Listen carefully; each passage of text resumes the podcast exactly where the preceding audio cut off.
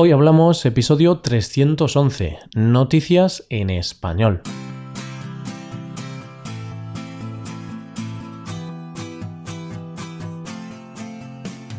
Bienvenido a Hoy Hablamos, el podcast para aprender español cada día. Ya lo sabes, publicamos nuestro podcast de lunes a viernes.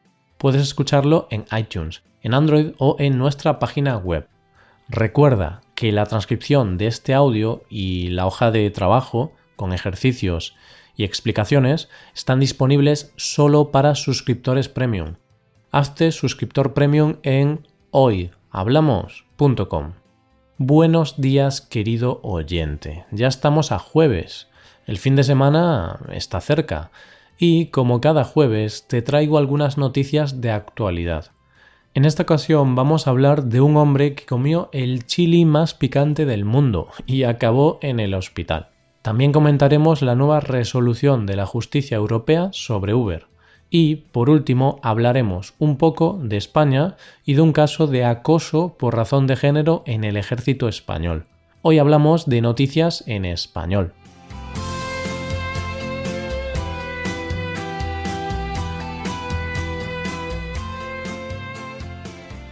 Y comenzamos el día con nuestra primera noticia. Para comenzar, vamos a comentar una noticia que nos va a abrir el apetito. O quizá no, quizá nos va a quitar las ganas de comer chili, porque en la noticia de hoy hablamos de un hombre que comió el chili más picante del mundo e instantes después tuvo que ser hospitalizado. ¿Qué ha llevado a este hombre a comer ese chili tan picante? Pues esta vez se trataba de un concurso. El hombre participaba en un concurso de comer chili, donde tenían que probar distintas variedades de este alimento. En mi opinión, hay que estar un poco tarado para ir a un concurso de este tipo. Pero bueno, cada uno tiene sus gustos. Si eres un fanático del chili, vale, lo entiendo. Pero aún así creo que esto es pasarse un poquito, es ir demasiado lejos. Como veis, no soy muy aficionado al picante. Lo dicho, momentos después de la celebración de este concurso celebrado en Nueva York, el hombre comenzó a sufrir unos intensos dolores en el cuello que se extendieron a la cabeza y provocaron su ingreso en el hospital. En el hospital realizaron diferentes pruebas neurológicas al paciente y afortunadamente arrojaron resultados negativos, por lo que no tenía graves problemas.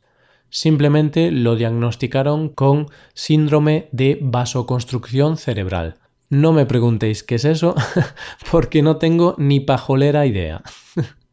La cuestión es que los síntomas del paciente desaparecieron por sí solos y no ha tenido ninguna consecuencia irreversible.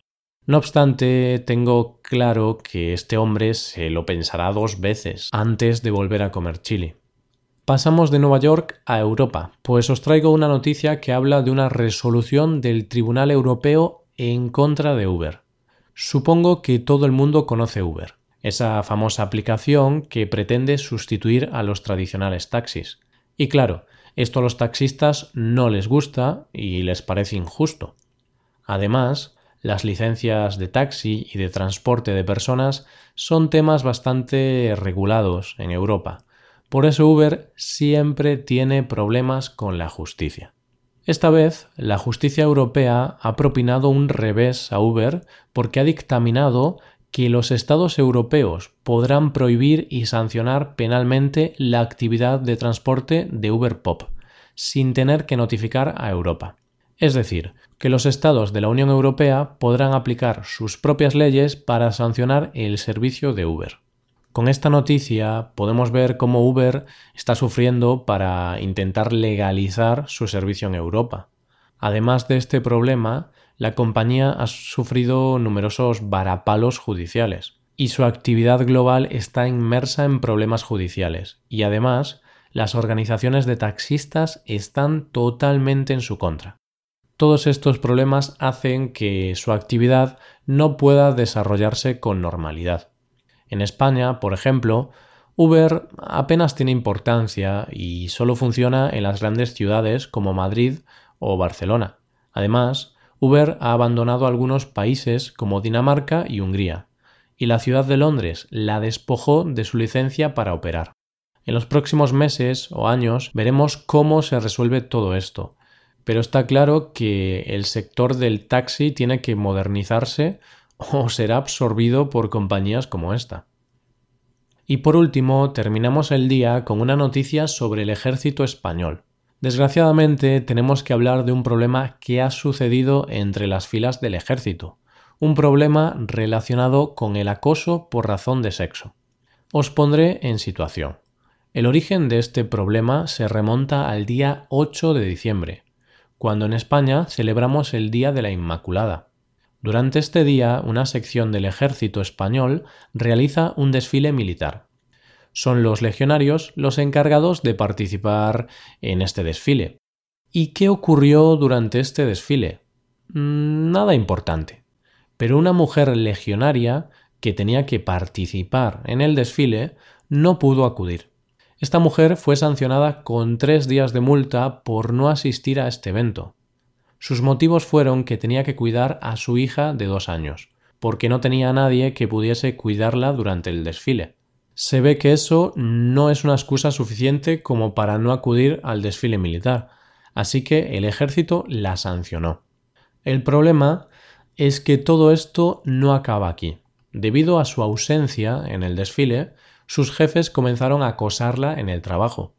Según la denuncia de esta militar, sus mandos comenzaron a acosarla verbalmente y a exigirle hacer muchas cosas. Nuevas obligaciones, castigos, amenazas. Al final, la militar decidió denunciar esta situación y el jefe del ejército de tierra ha decidido aplicar el protocolo de acoso. Esperemos que cese el acoso contra esta mujer y que pueda seguir sirviendo a su país sin más problemas. Es triste ver cuando acosan a una trabajadora por motivos injustificados, aunque la trabajadora haya trabajado duramente durante muchos años. Por suerte, poco a poco la justicia está avanzando y creo que el trato hacia los trabajadores está mejorando. Y con esta noticia ya nos vamos acercando al final de este episodio. Esto ha sido todo por hoy. Te recuerdo que en nuestra web puedes mejorar tu español de distintas maneras.